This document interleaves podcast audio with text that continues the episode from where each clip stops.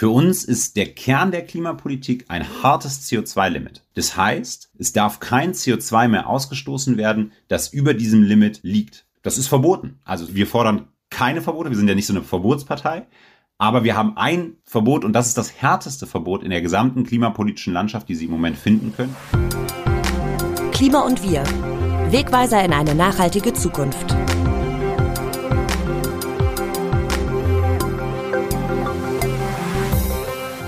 Willkommen zurück zu Klima und wir. Mein Name ist Maximilian Arnhold und in diesem Podcast spreche ich mit Menschen über die Klimakrise. Aktuell mit PolitikerInnen, denn ihr hört das Bundestagswahl-Spezial. Wir haben im September eine Bundestagswahl vor uns, bei der das Klimathema zum Glück ganz oben auf der Agenda steht und wir sind mittendrin im Klimacheck der verschiedenen Parteien. Jede im Bundestag vertretene Partei bekommt die Gelegenheit, sich und ihr Programm fürs Klima vorzustellen – in der ersten dieser Folgen habe ich schon mit Lorenz Göster-Beutin über das Programm der Linken gesprochen. Wenn ihr die Folge verpasst habt, hört da gern nochmal rein. Heute dreht sich alles um die FDP. Teil 2 unserer Klimawahlanalyse hier bei Klima und Wir mit allen Parteien im Deutschen Bundestag. Ich spreche jetzt mit Dr. Lukas Köhler. Er ist klimapolitischer Sprecher der FDP-Bundestagsfraktion, außerdem Generalsekretär der Freien Demokraten in Bayern. Hallo Herr Köhler, schön, dass Sie Zeit haben. Ich grüße Sie. Ja, wir wollen über das Wahlprogramm der FDP sprechen und was es fürs Klima bereithält. Und eine Sache ist mir aufgefallen, Sie sollten einen kleinen Teil aktualisieren, denn da steht drin, Deutschland und die EU haben sich zur Klimaneutralität 2050 verpflichtet. Für die EU mag das stimmen, aber bei Deutschland ist es inzwischen 2045. KlimawissenschaftlerInnen wie zum Beispiel Stefan Rahmstorff, die sagen, damit Deutschland seinen Anteil am Pariser Klimaabkommen erfüllt, ist es aber immer noch zehn Jahre zu spät. Warum also diese Jahreszahl? Stehen Sie nicht zu Paris?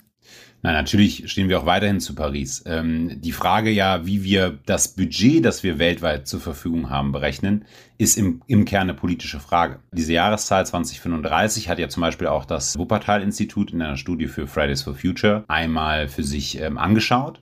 Und die verweisen explizit darauf, dass die Budgetberechnung pro Kopf, aus der diese Zahl kommt, eine politische Entscheidung sein muss. Also die Entscheidung darüber, wie verteilen wir eigentlich weltweit das Restbudget. Und wir folgen da dem Pariser Abkommen, das eben keine Pro-Kopf-Verteilung vorsieht, sondern einen internationalen Aushandlungsprozess über die Klimaziele, die wir in Paris treffen, aber die wir dann immer unter den Staaten ähm, gemeinsam alle fünf Jahre neu beschließen, ähm, aufgreifen. Und deswegen sind wir und bleiben wir auch im Moment bei 2050 Klimaneutralität. Das leitet sich allerdings nicht aus den Beschlüssen der EU ab, sondern aus unserer Sicht aus dem IPCC-Sonderbericht 1,5 Grad. Der hat aufgezeigt, dass wenn wir weltweit 2067 klimaneutral sind, dann erreichen wir das 1,5 Grad Ziel noch. Ähm, wir sind aber der festen Überzeugung, dass die Industrienationen, und so steht es auch im Pariser Abkommen, die Industrienationen schneller sein müssen. Deswegen legen wir die Klimaneutralität aktuell auf 2050 fest. Wir haben aber auch ins Wahlprogramm reingeschrieben, dass das wissenschaftlich immer wieder überprüft werden muss. Und wenn sich wissenschaftlich neue Erkenntnisse ergeben, dann müssen wir im Zweifel diese Neutralität auch vorziehen. Ja, sprechen wir mal darüber, wie Sie das genau erreichen wollen. Klima- und Umweltschutz durch Innovation steht dick und fett drüber. Auf Ihrer Webseite klingt es auch nicht anders. Für Klimaschutz durch technologischen Fortschritt heißt es da. Wie soll das gehen? Genau, also wichtig ist natürlich neben der Technologie und der weiteren Entwicklung, dass wir klare ordnungsrechtliche Maßnahmen einziehen, dass wir also aus unserer Sicht am sinnvollsten über einen ähm, Emissionshandel und ein CO2-Limit zum Klimaschutz kommen, aber natürlich ist jede Maßnahme immer nur so gut wie die Alternative, die sie fördert.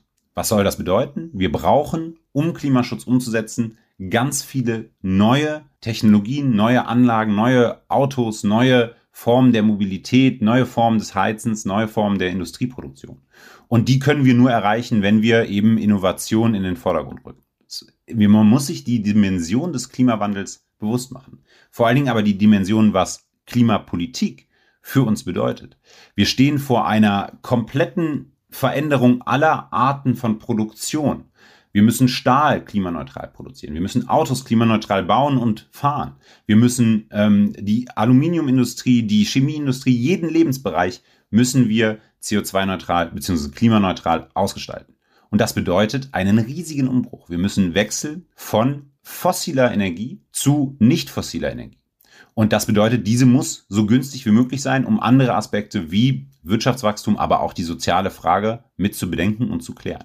Und genau deswegen sagen wir, dass Fortschritt der zentrale Anker, der zentrale Punkt unserer Klimapolitik sein muss um wirklichen Klimaschutz zu erreichen. Ja, ich frage mich manchmal, ob wir wirklich so viele neue Innovationen brauchen, weil viele gute Ideen und Konzepte sind ja schon da und liegen auf dem Tisch. Also Solarkraft, Windkraft, Wasserkraft, Bioenergie, E-Mobilität, Wasserstoff.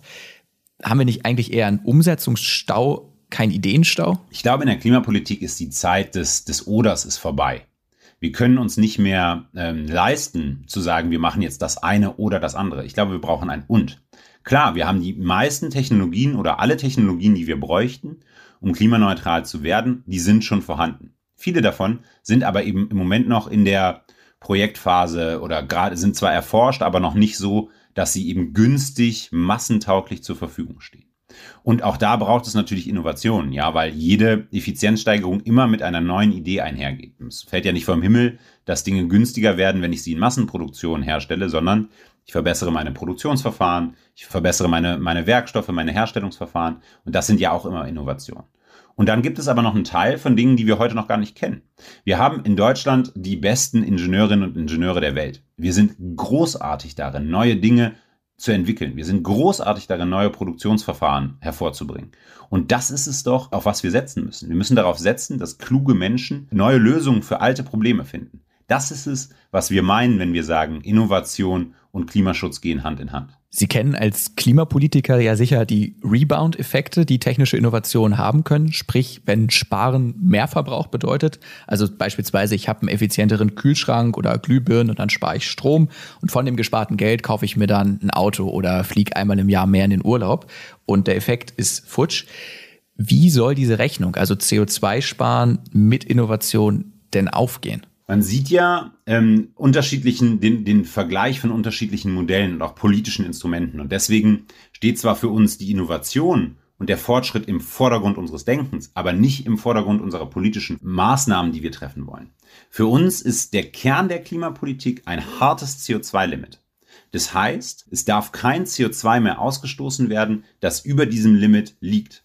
Das ist verboten. Also wir, wir fordern keine Verbote, wir sind ja nicht so eine Verbotspartei, aber wir haben ein Verbot und das ist das härteste Verbot in der gesamten klimapolitischen Landschaft, die Sie im Moment finden können, auch der anderen Wahlprogramme übrigens. Denn wir verbieten den Ausstoß von CO2 über diesem jährlich sinkenden Limit, das runtergeht bis Netto Null 2050. Ähm, und das verhindert Rebound-Effekte. Und zwar dadurch, dass sie dieses CO2-Limit durch einen Handel, durch einen Emissionshandel verteilen, dadurch, dass sie Knappheiten am Markt schaffen und damit eben diesen Rebound-Effekt nicht mehr sehen.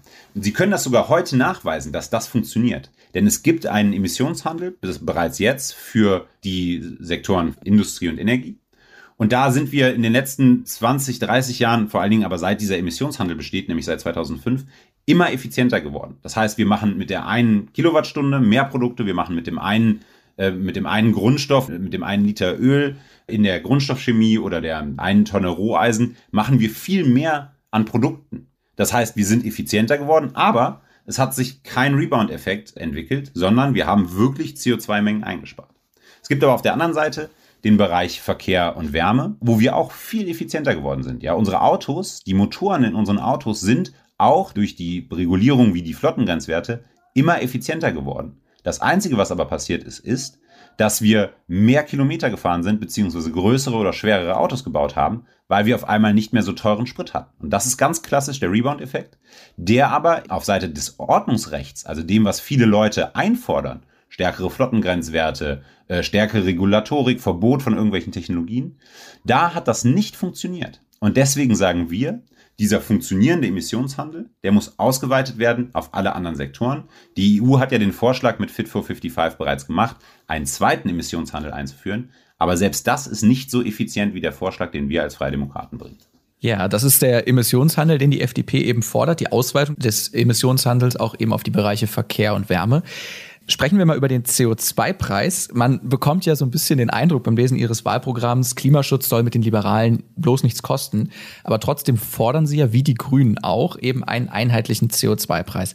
Was ist der Unterschied zum CO2-Preis der Grünen und wie hoch soll der sein? Also Zunächst nochmal zu dem, was man als CO2-Preis bezeichnet. Es gibt zwei Arten. Erstmal müssen Sie, wenn Sie Klimapolitik machen, eine Auswahl treffen. Sie können entweder wählen, wir nehmen ordnungsrechtliche Maßnahmen, wir verbieten einzelne Technologien, wir machen äh, Emissionsschutzgrenzen oder, oder auch äh, Flottengrenzwerte und machen dann so einzelne Maßnahmen in ganz vielen unterschiedlichen Feldern.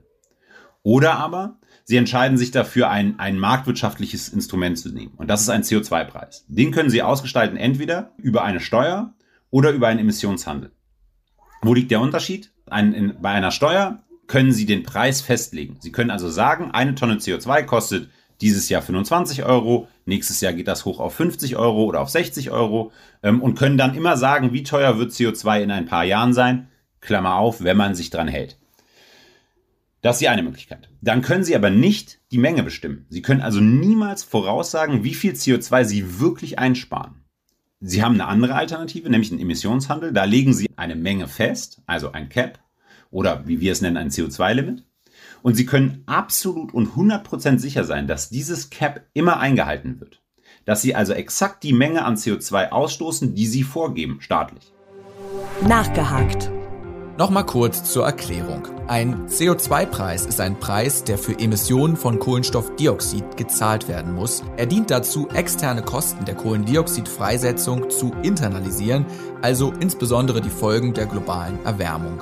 Der CO2-Preis muss für jede Tonne CO2 bezahlt werden, die ausgestoßen werden soll. Und das kann als Steuer oder als Emissionshandelssystem umgesetzt werden. Für eine CO2-Steuer spricht, dass die Höhe der Belastung von den politischen Gremien besser gesteuert werden kann. Aktuell liegt der CO2-Preis in Deutschland bei 25 Euro pro Tonne. Bis 2025 soll er auf 55 Euro steigen. Der CO2-Emissionshandel hingegen hat den Vorteil, dass die mengenorientierten Reduktionsziele genau eingehalten werden können, was die FDP fordert. Was sie dann aber nicht bestimmen können, ist die Höhe des Preises, weil der wird über ein, ein Handelssystem ähm, nochmal ausdifferenziert. Ich kann das auch gleich nochmal erklären, wie das genau funktioniert mit diesem Handel. Ähm, aber wichtig ist dabei, dass sie immer die Menge einhalten. Man kann das ein bisschen vergleichen. Es gab mal, ähm, in der Kirche gab es mal diesen, den sogenannten Ablasshandel. Man konnte sich von seinen Sünden freikaufen. konnte so viel Geld, wenn man genug Geld hatte, konnte man einfach quasi Freifahrtscheine kaufen. Und das ist so ein bisschen das Prinzip CO2-Steuer. Da zahlen sie einfach Geld dafür, dass sie CO2 ausstoßen und sind damit befreit von ihren Sünden in Anführungszeichen. Im Emissionshandel ist das nicht möglich, weil sie durch die Deckelung der Menge immer sicherstellen, dass nie mehr ausgestoßen wird. Sie haben aber natürlich, wenn sie nichts tun im Emissionshandel, dann wird der immer, immer teurer werden. Und so ehrlich muss man auch sein, auch in unserem Wahlprogramm ist es ja mit drin, dass wir natürlich über den CO2-Preis, den der Emissionshandel am Markt etabliert, auch in Zukunft Preissteigerungen sehen würden die müssen sie ausgleichen. Das ist ganz klar. Sie können nicht einfach sagen, wir machen Klimapolitik und dann ignorieren wir zum Beispiel die soziale Frage. Das geht nicht. Das wäre meine nächste Frage gewesen, wie Sie den sozialen Ausgleich schaffen wollen. Im Programm lese ich was von der Klimadividende. Wie viel gibt es denn da jährlich pro Kopf, wenn Sie das mal am Beispiel einer vierköpfigen Familie ausrechnen? Also vielleicht erstmal noch zum gesamten sozialen Ausgleich, weil die Klimadividende ist da nur ein Teil von. Ähm, das erste, was Sie natürlich tun okay. müssen, ist äh, Alternativen schaffen. Ja, also wenn, wenn Sie sagen, CO2-Ausstoß im Verkehr durch den Verbrauch von Diesel muss reduziert werden, dann müssen Sie ja irgendwie sagen, wohin die Leute umsteigen können. Und da gibt es für uns eben zwei Alternativen. Sie können entweder E-Autos kaufen, die sind im Moment aber auch noch sehr teuer und äh, im Moment auch gibt es noch ein paar andere Probleme, oder Sie können eben synthetische Kraftstoffe nutzen. Beides sind für uns valide Optionen. Ähm, Sie brauchen auch beides. In einem funktionierenden Mix haben Sie auch beide Alternativen drin. Das heißt, Punkt eins unserer Sozialentlastung ist, über Investitionen in Infrastruktur, in Forschung und Entwicklung, in neue Anlagen zum Beispiel, äh, dafür zu sorgen, dass es Alternativen gibt.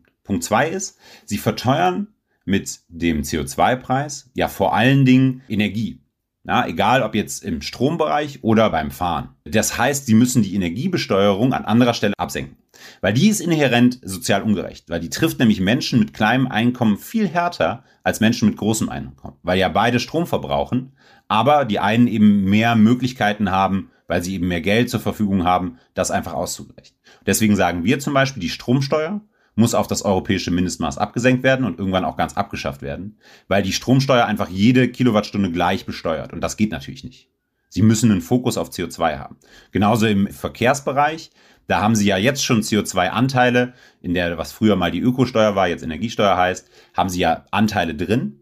Und die müssen Sie natürlich absenken, ja. Und so müssen Sie die gesamt die Energiebesteuerung auch im Kraftstoffbereich absenken. Dafür kommt aber natürlich obendrauf der CO2-Preis und so wird ein auch inhärenter Lenkungseffekt dahin, dass man eben CO2 begünstigt fährt, aufgesetzt. Wenn man die beiden Maßnahmen gemacht hat, hat man ja immer noch Einnahmen aus dem Emissionshandel, die übrig bleiben. Und diese Einnahmen wollen wir als Dividende zurück ausschütten.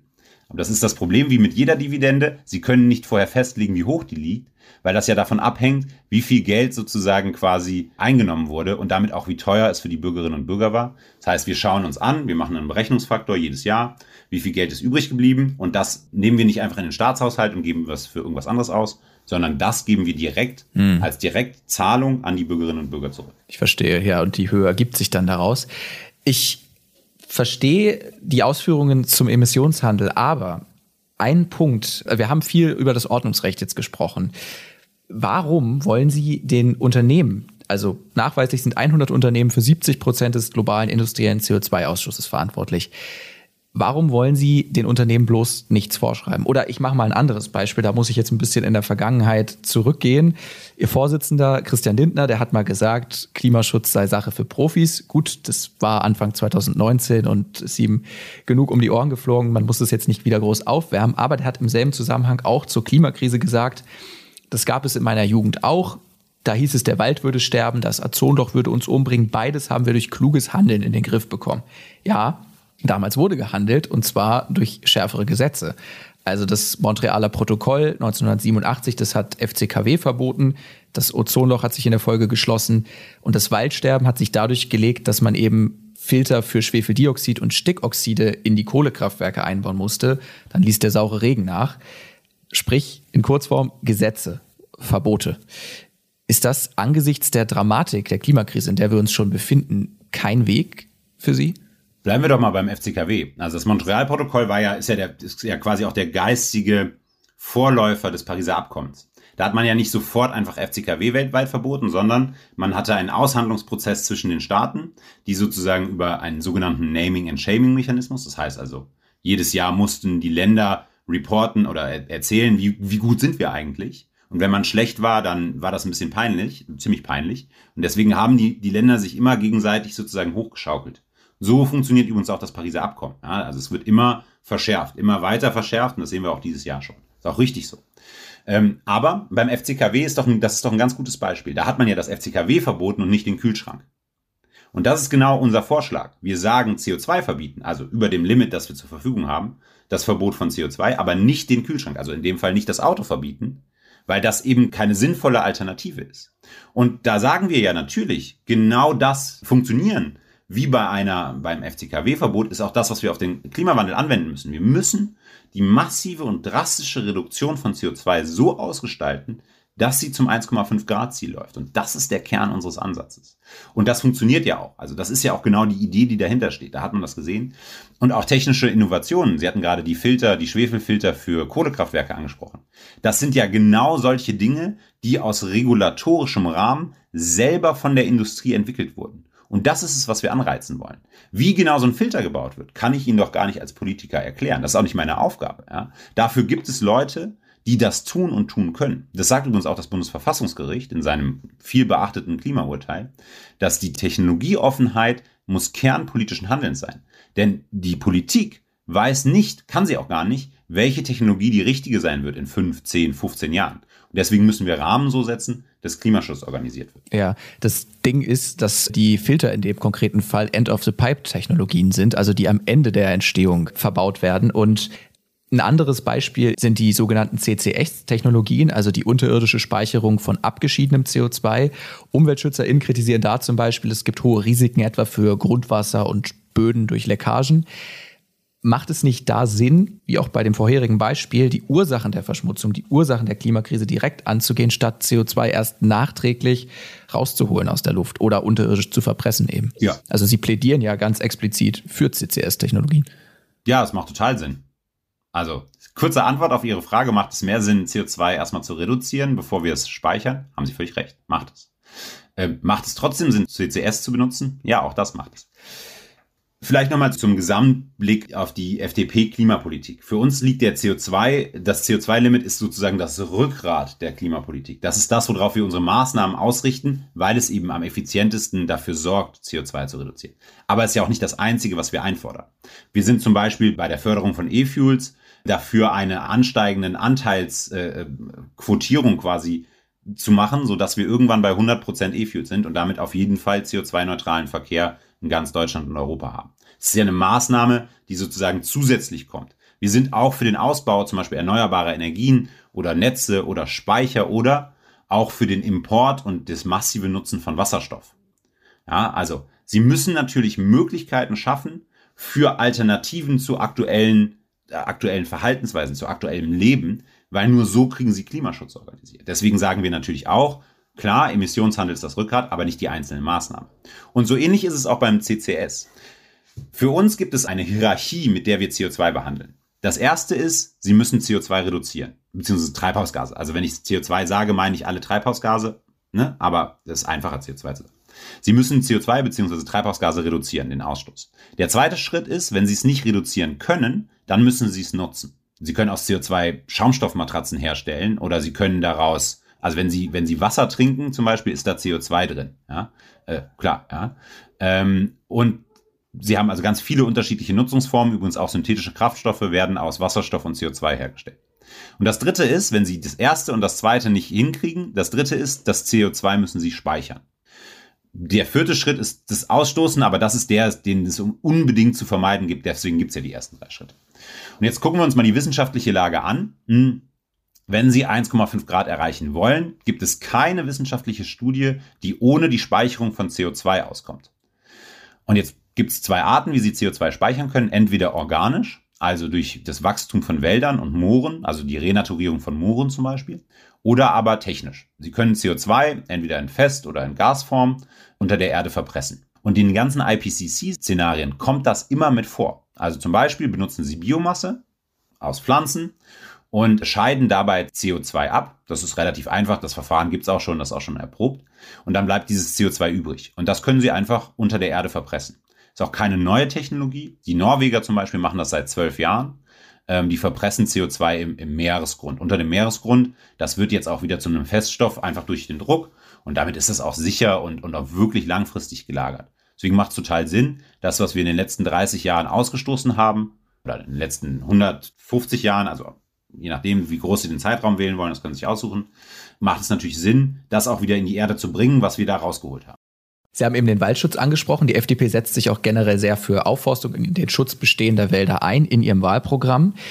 Um Treibhausgase zu senken, wollen sie allerdings auch Projekte in anderen Staaten finanzieren und sich auf die eigenen deutschen Klimaziele anrechnen. Also mal als Beispiel Bäume pflanzen in Uganda, denke ich mir. Warum lagern Sie Klima- und Umweltschutzmaßnahmen wie zum Beispiel den Waldschutz in den globalen Süden aus? Könnte man nicht sagen, man entzieht sich so der globalen Verantwortung, die wir ja haben als Industrieland, das in den letzten 100 Jahren wesentlich mehr emittiert und zum Klimawandel beigetragen hat als andere? Ähm, das kann man und muss man sagen. Und man darf auf gar keinen Fall Waldschutz oder auch andere Klimaschutzmaßnahmen zum Beispiel in den globalen Süden verlagern. Aber in dem Wahlprogramm steht ein, ein Wort drin, das sozusagen das verhindert, nämlich das Zusätzliche. Das ist äh, die äh, ganz, ganz zentrale Maßnahme und Forderung. Klar müssen wir unsere Klimaziele einhalten. 55 Prozent, wir würden sagen 55 plus 5, also sogar insgesamt 60 Prozent Reduktion. Äh, plus 5 sind Negativemissionen. Durch die natürlichen Senken nämlich, genau. Ja, ja ne, natürlich oder, oder technische Senken. Diese 5 Prozent würden wir als Negativemissionen oben draufschlagen, sodass wir 2030 nicht nur 55 Prozent reduzieren, sondern sogar 60. Aber was darüber hinauskommt, da gibt es einen Mechanismus, der im Pariser Abkommen gerade noch ausverhandelt wird, zu Ende verhandelt wird. Der wurde letzt auf der COP, also auf der, auf der Klimakonferenz 2019 verhandelt. Der sollte eigentlich letztes Jahr fertig werden. Es gab leider letztes Jahr aufgrund von Corona keine Konferenz. Die gibt's aber dieses Jahr wieder. Das wird weiter ausverhandelt. Und da gibt es einen Mechanismus, der dafür sorgt, dass Länder im globalen Norden zum Beispiel, die viel Geld haben, Unterstützung leisten für Länder im globalen Süden. Und es ist doch total wichtig, dass wir nicht nur in Deutschland und Europa unsere Klimaziele erreichen und reduzieren, sondern auch Ländern, denen es im Moment noch nicht so gut geht, dabei helfen, selber besser zu werden, selber mehr Klimaschutz zu machen. Und da gibt es einen Mechanismus, der eben sich quasi als zusätzlicher Mechanismus oben auf die Ziele anrechnet. Das heißt, man könnte sagen, okay, wir machen 55 Prozent in Europa, 5 Prozent Negativemissionen, sind wir bei 60. Und dann kann man sagen, wir machen nochmal 5 Prozent zusätzlich, zum Beispiel über diese Klimaschutzmaßnahmen auf internationaler Ebene, um eben dafür zu sorgen, dass in Uganda erneuerbare Energien ausgebaut werden oder Wälder renaturiert werden oder Klimaschutz in anderer Form verbessert wird, im Verkehr, im Straßenbereich. Es gibt da ganz viele unterschiedliche Möglichkeiten. Wir haben jetzt viel über Innovation und den Emissionshandel gesprochen und das ist auch alles schön und gut, aber es geht natürlich nicht von heute auf morgen. Sie sagen ja auch, Sie wollen das in europäischen und später den globalen Emissionshandel einbetten und ausbauen. Wenn Sie jetzt die Chance hätten zu regieren nach der Bundestagswahl, was sind die ersten drei konkreten Schritte, die Sie in einer Koalition angehen? Das erste ist sicherlich die Integration der unterschiedlichen Klimaschutzmaßnahmen in einen europäischen Kontext. Wir haben jetzt mit dem Fit for 55 Programm der Kommission sehen wir, dass da ja auch schon viele Gedanken der FDP mit angelegt sind. Ne? Einen Emissionshandel, eine CO2-Bepreisung so auszurichten, dass sie eben irgendwann auch in einen gesamten Emissionshandel fließen kann. Das würden wir als Maßnahme eins zum Beispiel mit unterstützen und vorantreiben wollen. Ganz wichtiger Bestandteil. Der Punkt zwei ist der für uns mindestens genauso wichtige Anreiz von Innovation, Forschung und weiterer Entwicklung. Und Punkt drei Sie müssen dringend an das Energiesystem ran. Sie müssen also dringend dafür sorgen, dass die Marktmechanismen, die Formen und die Arten, wie wir eigentlich Energie zubauen, einfacher und schneller werden. Also wir müssen schneller viel mehr erneuerbare Energien bauen. Und da reden wir, glaube ich, nicht mehr über das EEG. Das ist ein altes Gesetz aus einer alten Zeit. Das ist, glaube ich, nicht mehr das spannende neue Tool, sondern im Moment. Sie wollen es abschaffen? Genau. Äh, ist ja auch, also ist ja auch logisch. Das war mal ein Gesetz, um erneuerbare Energien voranzutreiben, um sie so hoch zu skalieren, dass sie von sehr ineffizient am Anfang zu sehr effizient jetzt heute werden. Aber es ist ja kein, kein Gesetz, das ich heute noch brauche, um das zu organisieren. Viel wichtiger ist jetzt zum Beispiel die Planfeststellungsverfahren zu verbessern. Im Moment hängen extrem viele Windkraftanlagen noch fest in diesen Planfeststellungsverfahren, im Ausbau. Die Geschwindigkeit geht einfach nicht schnell genug voran. Sie müssen aber genauso im Energiesystem Speicher definieren. Wir brauchen Energie jeden Tag, 24 Stunden rund um die Uhr, egal ob die Sonne scheint oder der Wind weht.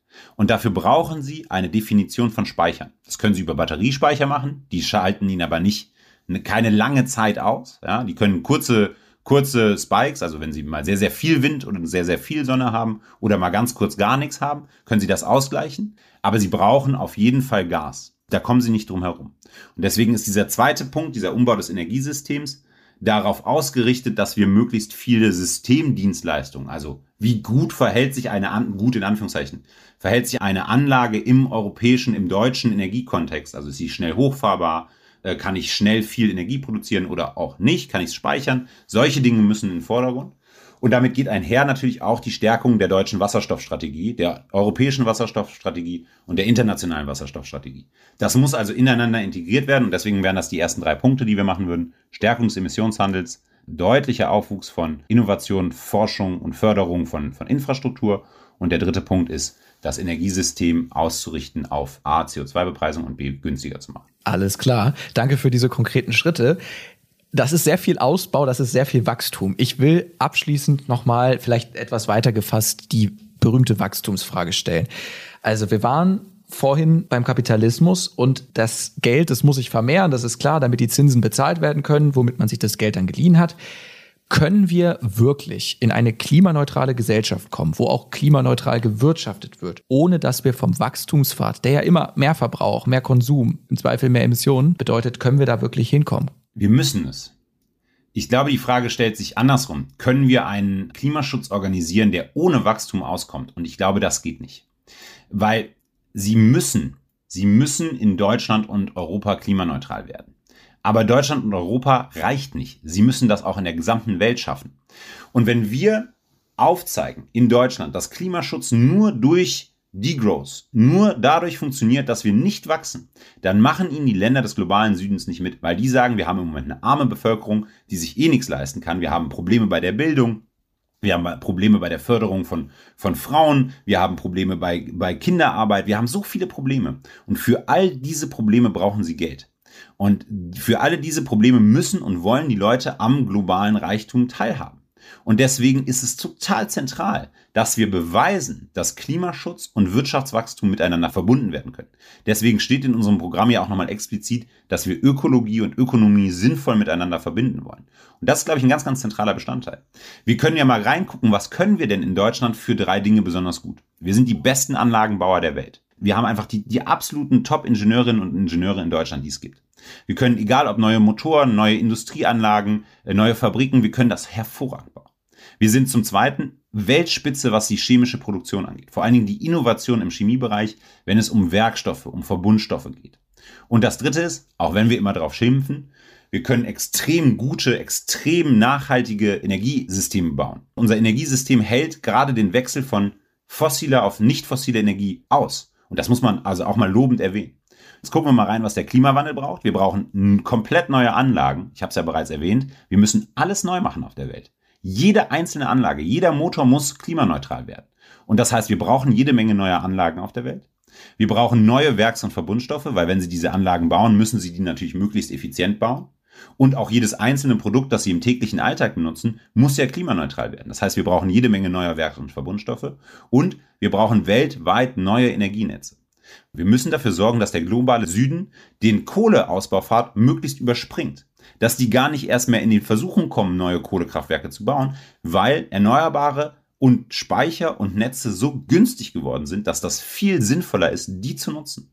Und das kriegen wir eben nicht hin, wenn wir auf einen Degrowth-Pfad setzen. Deswegen bin ich der festen Überzeugung, wir können exakt das, was wir brauchen für die Welt. Und wir haben uns mal mit John Kerry getroffen, also Christian Lindner und ich und noch zwei andere. Ähm, und wir haben mit dem hm, wir haben mit dem darüber diskutiert. Der, der Klimabeauftragte der USA. Genau, ja, sorry. Das ist der ehemalige Außenminister und Klimabeauftragter von Joe Biden, der tourt gerade durch die Welt und versucht, Klimaschutz wieder zurück zu den USA zu holen. Und das Erste, was der sagte, und das fand ich sehr eindrücklich, weil das die Denke der USA nochmal beschreibt, der sagte als erstes nicht, oh, Klimawandel ist so schlimm, sondern der sagte als erstes, wir sehen neun Milliarden neuer Kunden für neue Produkte. Und das ist natürlich eine spannende Denke der USA, der wir uns nicht ganz verwehren können. Glaube auch, man muss trotzdem sich auf die Folgen des Klimawandels konzentrieren und man muss gucken, wie schaffen wir Reduktion. Aber diese Idee, neun Milliarden neue Kunden zu haben, bleibt natürlich bestehen. Ja, Sie haben jetzt abschließend, das machen wir mit allen Parteien, nochmal die Chance, ein werbendes Schlussstatement abzugeben für die FDP. Warum ist FDP wählen fürs Klima am besten? Bitte in einem Satz. Weil die FDP das härteste Klimaschutzkonzept aller Parteien hat. Alles klar, das lasse ich so stehen. Lukas Köhler, vielen lieben Dank für das Gespräch und Ihre Zeit. Ich bedanke mich. Dankeschön. So sieht also Lukas Köhler, der Klimasprecher der Freien Demokraten, das Klimaprogramm seiner Partei. Wie seht ihr es? Habt ihr auch eine Meinung dazu, ob uns der Emissionshandel wirklich weiterbringt? Brauchen wir mehr marktwirtschaftliche Lösungen, mehr Innovation? Ist das Klimakonzept der FDP wirklich das härteste aller Parteien? Schreibt uns gerne eure Ansicht zum Gespräch auf Instagram unter Klima und wir und folgt unserem Kanal für mehr Hintergründe zum Podcast, Zitate, Klimanews und Co. Wenn ihr mögt, was wir tun, dann erzählt uns gerne weiter, abonniert Klima und wir auch auf Spotify und gebt uns, wenn ihr könnt, eine 5-Sterne-Bewertung bei Apple Podcasts. Das erhöht unsere Sichtbarkeit. So erfahren noch mehr Menschen vom Klimacheck. Ich danke für eure Aufmerksamkeit und freue mich, wenn ihr auch nächste Woche wieder mit dabei seid. Dann mit der SPD. Bis dahin, macht es gut und bleibt zuversichtlich.